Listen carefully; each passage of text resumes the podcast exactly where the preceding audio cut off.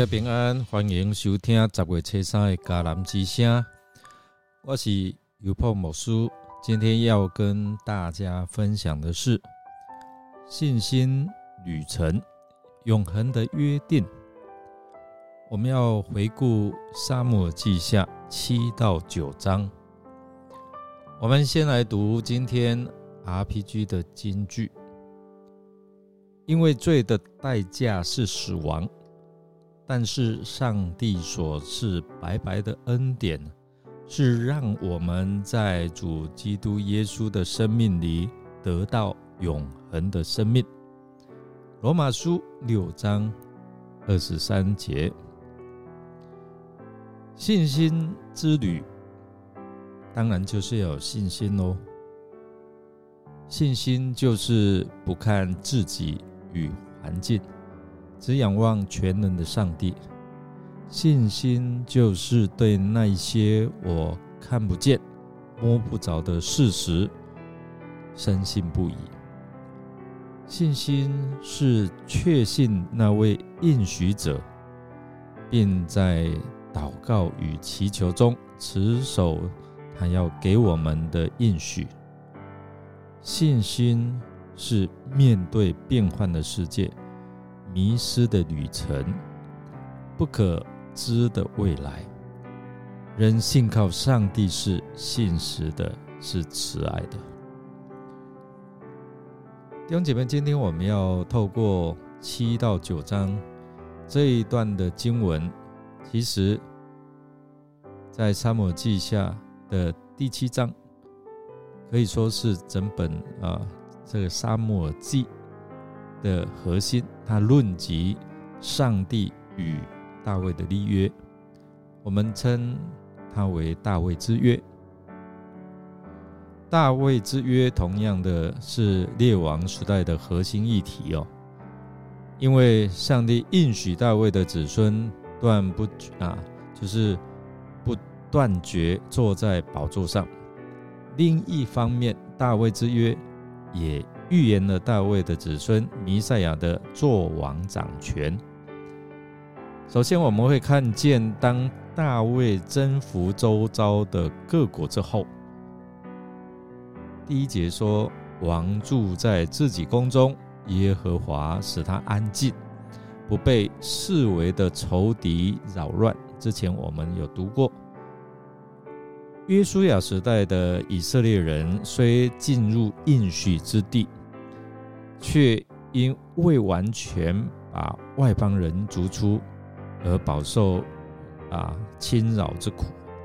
士师的时期也是这样，直到大卫才真正把以色列人带入上帝应许的安息，这就是安静。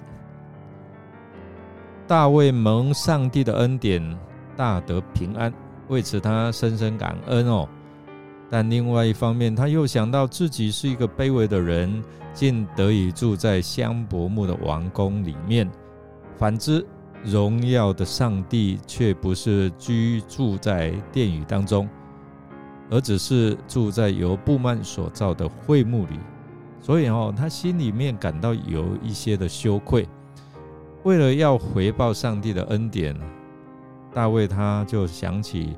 啊，想要为上帝建造圣殿的念头，所以当大卫对先知拿丹谈到他想要为上帝建造圣殿的时候，拿丹也觉得这个主意好像不错呢。但是上帝的意念高过人的意念哦。那一夜晚，上帝就借着拿丹来告诉他阻止。大卫的行动，其实上帝并不是不领大卫的情，而事实上，上帝后来也把建造圣殿的灵感赐给大卫，只是由于大卫作为一个战士曾杀人流血，因此呢，上帝希望大卫可以让他的一位后后代啊承担建殿之职哦。而这个后人将会把平安带给人，虽然上帝没有接受大卫为他自己啊来建造圣殿，但上帝无疑啊非常喜悦大卫有一颗真实感恩的心，所以呢，他透过拿单告诉大卫，宣告了一个上帝主动。并且要大大来赐福大卫勇士尊荣的应许，这个极其尊荣的应许记载在沙漠记下第七章八到十六节。今天人们将这前所未有的尊荣应许称为大卫之约，这个应许是沙漠记全书的巅峰之处。也是在圣经神学上很重要的关键，因为大卫之约不只是关乎大卫他的家族、他的王国，并且透过这样这个大卫之约，如何祝福大卫的国权、他的后裔王朝，甚至在整个旧约历史的进程、以色列先知的启示当中，都谱出。救恩的恩典啊，救赎恩典的蓝图，这个跟我们有什么关系呢？当然有，大卫之约昭示了上帝为世人已经预备了一位永远的君王，就是拯救我们的弥赛亚耶稣基督。上帝要拯救我们每一位口里承认、心里相信耶稣基督救恩的人。成为上帝国度的后裔，耶稣基督的救赎恩典和至高尊荣是他所应许的。大卫之约永恒的约定的实现，是透过耶稣基督为我们付上代价。而你我若有这样的一个口里承认、心里相信、接受耶稣成为你生命之主，那。这个约定就会在你的生命当中来实现哦。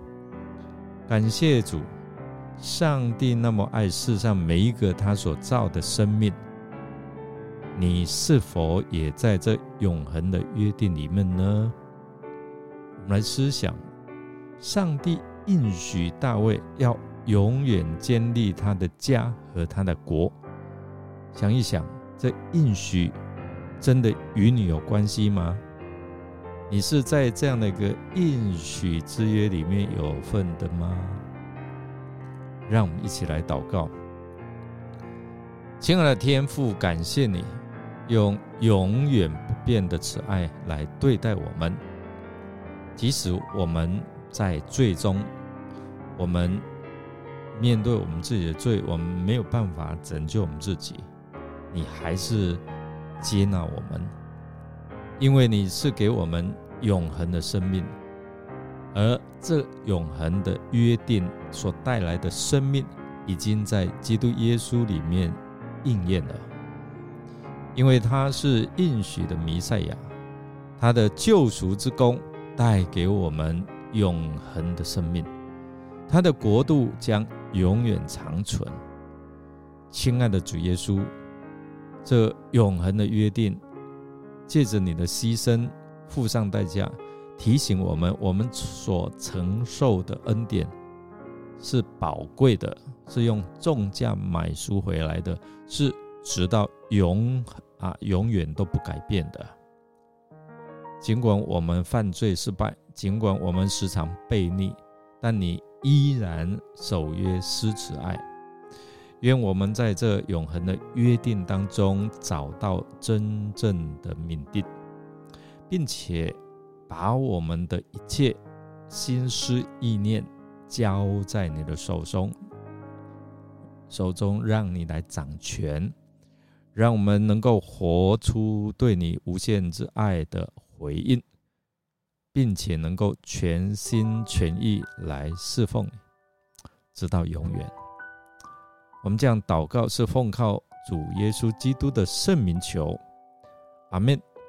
感谢您的收听。如果您喜欢我们的节目，欢迎与人分享，我是尤伯牧师，祝福您与大卫之约有份，你可以领受永恒的祝福。